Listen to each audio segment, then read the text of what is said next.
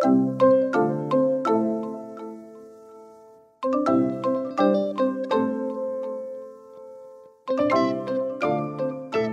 大家好，欢迎回到教育花园，我是少官。哇，不知不觉一月份已经过了，即将迈入农历的新年。不知道大家农历的新年都会做些什么事情呢？有没有规划要去哪里走春呢？讲到走春，全台的热门景点常常都会在农历年的这段期间爆满，好像不在这个时间点走春，就好像是错过了什么。那今天为什么会特别提到全台的走春呢？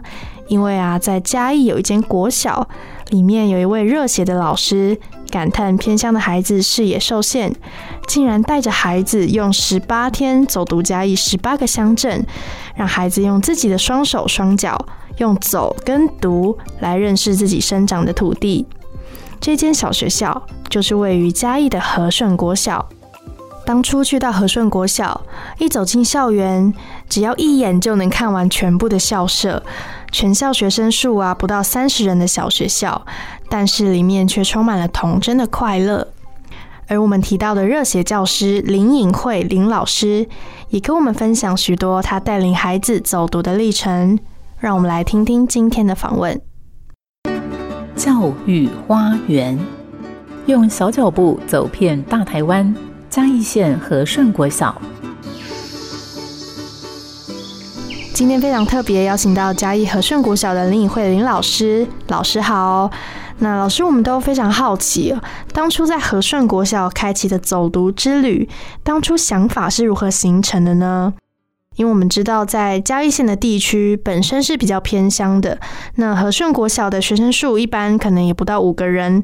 当初是想要透过走读，给和顺的小朋友们什么样的启发跟学习吗？我这里这里像没有人管的鸟，可能会随便飞嘛。那城市的就是关在笼子里的鸟，就是比较拘束了哈。这里这里比较有自由自在的一个感觉，但是自由自在如果没有人管，没有给他一个目标，他很容易就 迷失自己的一个人生。的确，在远离市区的乡镇，一部分是自由变得十分泛滥。在安逸的生活当中，老师就必须成为一个引导者的角色，去启发学生的学习动机。那当时走读是如何开启的呢？事前有做了哪些功课？我想说，我们我们的学生如果没有认识自己的家乡，你认识那么多国外的东西，你还是没有爱台湾呢。那最简单的就是透过用双脚去认识哦，一辈子都会记得。我自己做功课啊，比如说，即使是一起做的功课，我们大概会哦有，比如说今天是嘉义好了，哦像去年的，我就比如说今天是嘉义，先看课本里面有没有这一个介绍，但是他没有去过，我们可以一起把它找出来。那比如说有了这个点之后，我们再看附近有什么点，再找几个点。去把它串成大概是二十公里的一个行程，就这样可以把一天的行程给它排出来。是，那想当然尔，安排行程是一回事，但实际上遇到的状况又是另外一回事。那老师，你有没有曾经在带着小朋友走读的过程当中，遇到一些行程上面没有的突发状况？这个时候怎么解决呢？老师有没有印象深刻的故事能跟我们分享？印象最深刻的片段哦，在这一个二二八去年的年假的最后一天，我们到这一个苗栗苗栗的圣心车站到龙腾断桥，大概是八公里多吧。我们走到这个一公里的时候，突然下了非常非常大的超级大雨。这个时候要退也不是，要进也不是。那我想说，问大家的意见说。我们要不要走下去？那大家就说好啊，我们就把雨衣穿着，走了三个小时，都看不到前方，然后水沟的水都满出来了，旁边山沟的水都满出来了。那看到好几个警察就跑出来跟我们说：“你们怎么这么厉害？愿意要不要开车载你们？”我说：“还有几公里就到了哈。”我们经过这一次之后，我想他以后面对任何的考验，一定都没有这一次这么严重哈，可以克服。他以后的面人生面对到的一个困难，因为他们就觉得说，人生就是不断在创造自己的记录，如果把它走过去的话，克服了这一关，他下次有可能这个面对到的挑战，他就可以轻易把它解决。哇，真的很特别的经历，穿着雨衣走了三个小时，那会不会有学生走不动啊？因为刚刚提到一次一天大约是走二十公里，所以不要说遇到龙腾断桥的刚刚那个下雨的事件，平常没有下雨要走二十公里，对老师甚至是对小朋友来说，也都是很大的挑战了吧？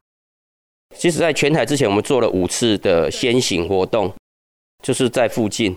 第一次的时候，就有一半的人走走十公里就不行了，就说脚很酸很痛。但是哈，我这些学生就是很认份，虽然很累，还是把它走完。回来的时候，真的那个脚酸都要爬到楼上，爬不上去。哦，因为对第一次参加的人，给他一次走二十公里，真的是一个非常大的一个挑战。只是说后来。再慢慢哎，自己也去参加什么铁人啊，才发现说哎，有机会挑战自己的极限，又可以这一个看看外面的世界，再加上带着孩子一起出来，这真的是一个最不一样的一个挑战哈，所以我愿意去尝试看看。尝试了走读这件事情，一尝试也过了两三年的时间了。那也渐渐的开始有关于林颖慧老师的走读报道，开始知道老师您在做这件事情的人越来越多。那您自己经历过这两三年的时间，有感受到哪一些转变吗？这个整个两三年看起来都是惊奇，因为大概都没有看过一群人就是真的徒步背个背包就在全台湾这样走。都会很好奇来问你们做什么。那我们把他我们的目标跟他讲之后，他们一般来讲都会给我们加油嘛。有的甚至马上就是暂停，他就去买饮料来请我们。很多人不认识就是这样。好像我觉得说，哎，感受到台湾人情味的一个温暖。我以前会认为说，台湾因为开始都市化之后，人情味会不见。但是这样走下来，其实在台湾的到处的每一个地方。我们都认为说，那个人情味还是一直都在，是台湾最美的一个风景。是，那我们再回到教学的原点，这跟老师你当初所怀抱的教育梦想有一样吗？是不是其实没有想过自己会做走读这件事情？当初怀抱的教育梦想只是很简单，就是做好自己的工作，就是简单的让学生哎把书读好就好了。不过我现在发现，如果只只是单纯的把书读好，这样没有还是不够有竞争力，所以我才想说让他们多去看外面的世界，提升他的这个竞争力。这一个视野开阔之后，他的态度也会改变，他会认为自己的能力不再是跟以前一样。这个以后毕业可能是只是做他爸爸这头罪哎，跟帮模哎，他可能会想说会自己去挑战自己的梦想，看到外面的世界。是。因为我们知道说，在和顺国小这样的地区，可能家里务农或是做传统产业的还是占大多数。就像老师说的，孩子们毕业之后，很多都从事这样子的行业，所以某部分也导致城乡差距的产生。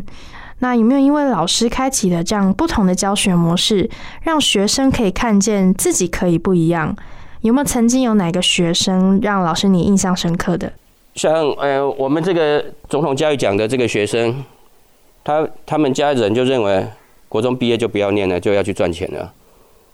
他是单亲的哈，从小妈妈很早就离开了哈，都是由阿妈来照顾的，家的状况也没有很好哈，加上阿公在六七年前也得到了口腔癌哈，但是他透过这一个运动哈，他是小铁人啊，什么都会，啊，写作。也得到了这个小作家的一个肯定哦，又很孝顺哈，他拿到这个孝心奖，所以一发所有的东西他都拿到之后，我们就是再推推一把，哎，把他推到总统教育奖去试试看，哦，那当然那一年也这一个顺利的拿到总统教育奖哈，那也他也在这一次的奖项里面，哎画把他的这一个画送给了总统哦，总统那天非常开心哦，这第一个就讲到他有今天有人要送给他画，让他印象非常深刻哈。那让这个学生透过这样的一个转变哈，把自己这个本来觉得以后可能比较没有机会哈，那那四年的转变之后，他觉得他以后有可能去改变自己、改变家人的这个的原本的期待哈，他会做得更好。是我相信不只是孩子，是不是也有因为走读这个过程当中，让孩子看见了外面的世界，慢慢发掘孩子的潜力呢？而在这个过程中，学生一开始是支持的吗？那家长方面的回馈呢？在每一个阶段哦。我发现就是说，只要你跟孩子是认真的，我们是真心的去要去改变他，他一定可以感受到我们的温度、我们的热情啊。刚开始也，他们也不会觉得说这个可能会改变什么啊，有的也是这个学生想去参加就参加啊，不参加就算了哈。但是慢慢看到，因为我每次回来就会写就会画，有人上报。哦，就是上报就是一个最大的一个肯定哈。有人这一个体重变轻了，感觉是脱胎换骨之后，很多人会想说，哎，以前怎么不会想让小朋友参加哈？他们由观望变肯定，哦，这个这个态度一就一百八十度转变哦，差很多。到村子里面去走，都会这个每个家长看到我都非常开心的，就说，哎，我做的很这些工作哈，带给学生很大的一个改变，而且让学生看到。不一样的世界，不是局限在我们这里的这个余温跟玉米田。是，我觉得这不仅是学生本身的改变，学生的家长看见孩子不一样了，也会产生不同的希望。我觉得偏乡的孩子不是比较差，只是缺乏挖掘跟学习的机会。那林颖慧老师在这个过程里，应该也获得很多成就感吧？感受到一个老师持续的陪伴跟努力，真的能开辟一个孩子的未来。我想，我最大的体会是，给这些偏乡孩子机会，他们一样有能力做到跟城市的小孩一样的成就。他们最最需要的是一个机会。那当然呢，我我也在这里也承认啊，因为这里的老师就是他第二个爸妈。我教那么多年，我觉得很多学生可能认为我比他爸还关心他，因为我们连假日常常都是在一起啊。他爸爸妈妈有时候也可能都不在这边。那学生的这一个改变，就是老师的一个最大的一个成就感啊，也就是我认为说，我们有机会去改变学生，是教书一个最大的一个成就。我就最主要传递的精神精神，就是说，用双脚去认识我们居住的这个台湾这片土地，然后看到。这个各行各业啦，或是这一个这一个体验到不同地区的人情味哦。我套一句学生写的哈，因为我们的学生很厉害啊。其实不是那个目标，而是在这个过程中会有很多的不确定性。这些东西产生的化学作用是课本里面没有的。我们每一次出去碰到的人都不一样，但大多数是认同我们这个计划的。而且我们在这个计划里面走出去，学生得到的肯定的掌声非常多，所以他们会期望透过走出去来得到自己的一个舞台。教育真的不是只有一个面向，绝对不是学校里面教的国音、数、社、字啊这些学科。其实每一个人到最后都是朝着自己生命的方向前进，绝对不会有既有的道路能够涵盖所有的人生方向这种情况产生。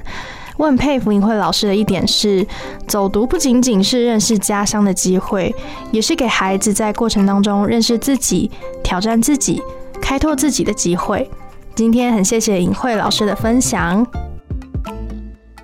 如果你喜欢我们的节目，记得按下订阅，或是可以上古典音乐台 FM 九七点七的脸书留言给我们。